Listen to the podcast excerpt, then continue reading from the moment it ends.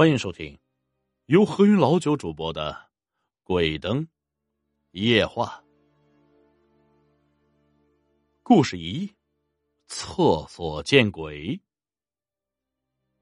上世纪八十年代初期啊，农村呢比较穷，很多人呢家里都没电视啊，只有村长家里有一台黑白电视。我们当孩子的都喜欢跑去村长家里看电视。其实啊，村长家离我家不过是一两百米的距离，看完我自己回家就是了。当天晚上呢，天已经黑了，我竟然看到有一个男人蹲在我家厕所里。以前农村的房子啊，厕所建在屋子外，所以我一眼就看到了。要命的是，黑暗中我感觉男人正直溜溜的盯着我。刹那间，我脑子里的血仿佛是倒流似的，我竟然发现他是我小爷爷。关键是我小爷爷已经去世了，当时我也盯着他，他头有些扁，头有些秃发，这脸型和身材让我一下子认出了他，我吓坏了，站在原地闭着眼睛大哭。这家人听到我的哭声，赶了出来，问我什么事儿啊？我说看到小爷爷了，可是他们打着手电一看，厕所根本没人，也就这么一眨眼的功夫，人怎么会不见呢？就算是跑掉也有声音，也许这对方根本不是人。枯井，这事儿发生在我们村子里的一件真事。那两个男孩啊，我都认识。如果他们还在，那也是四五十岁的人了。而这件事轰动了我们整个村子。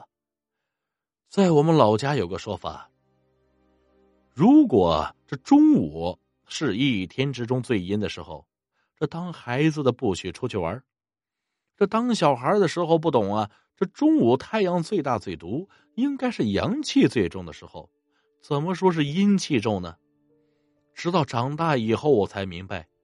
物极必反这四个字儿，中午的确是阳气最浓的时候。相反，某些地方却阴气浓重，因为阴气和阳气在那一刻一个回升，一个下落，形成了一种冲煞。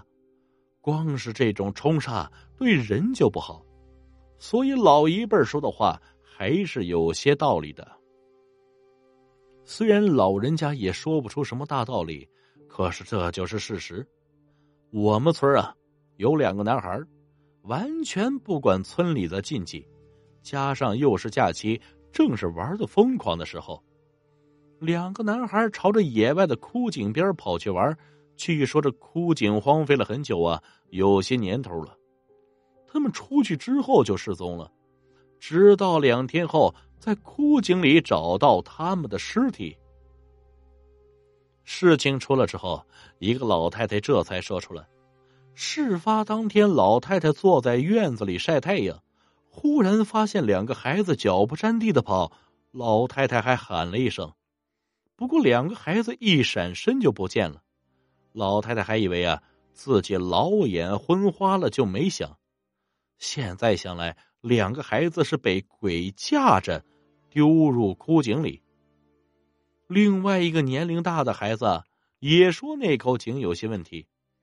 有一次，他在枯井附近玩，看到从枯井里冒出好看的七彩光芒，孩子被吸引过去，想是一看究竟。也许这是孩子不该死，又或许人的命运冥冥之中早有注定。孩子还没过去的时候，就听到不远处自己的父母叫他吃饭。他回头一看，枯井里的七彩光芒不见了，又忙着回家吃饭，所以作罢。现在看来，这孩子运气好，捡回了一条命。然而，外界看来，这两个孩子是误入枯井窒息而死。至于真相如何，各位看官，想必心中有数啊。铁路有鬼，这个故事我是听村里长辈说的。事情发生七十年代，至于真实性无从考证，姑且当做故事看吧。地点呢是在石家庄的铁路，啊，这铁路附近曾经发生了一件骇人听闻的惨案。以前的铁路啊，没有防护措施，这铁路上经常有人被撞死，这条路也成了兄弟。时常也会看到有家属在铁路上烧纸，应该是祭奠安抚遭遇横祸的亡灵。有个姑娘叫做阿芳，一次过铁路的时候啊，眼看着火车就要过来了，还发出了刺耳的汽笛声。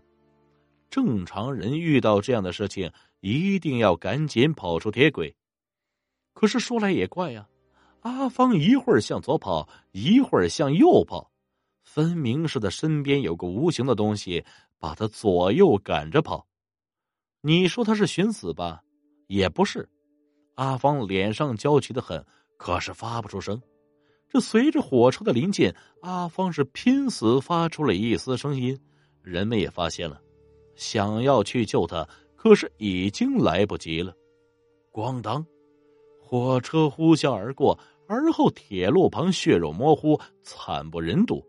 只留下带血的头发和空篮子。事后老人说，那个地方死了太多人，因为横死的人死的不甘心，所以啊，他们在找替身，硬是把人家小姑娘给按在了铁路上了。